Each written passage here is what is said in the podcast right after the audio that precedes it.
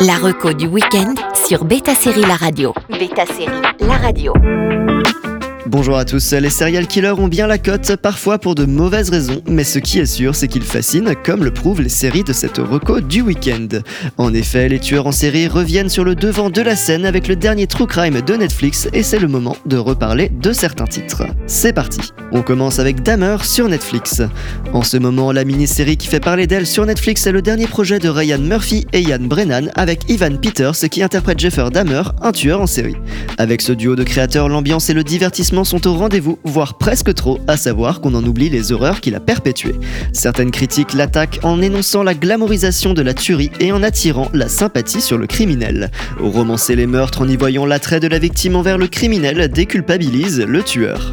Le monstre de Milwaukee où le cannibale gagne en humanité et de nombreux spectateurs ne le voient plus comme un tueur, surtout sous les traits d'Evan Peters.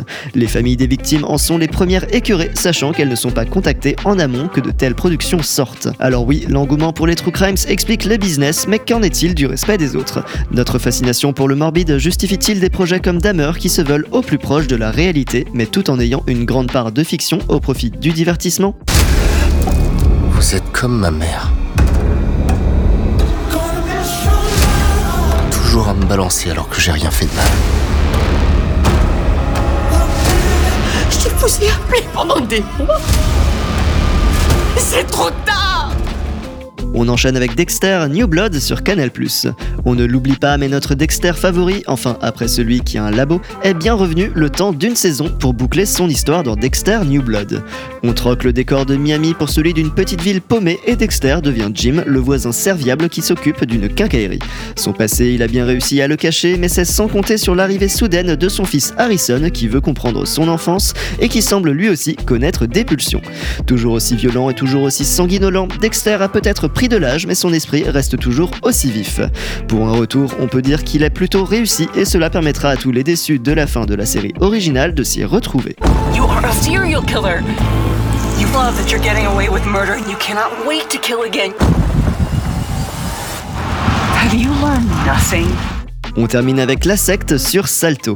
Pour ce dernier titre, il s'agit d'une série documentaire autour de l'ordre du Temple solaire, expliquant les rouages de cette secte jusqu'à la tragédie qui a secoué la France en 94, réalisée par Bruno Joucla.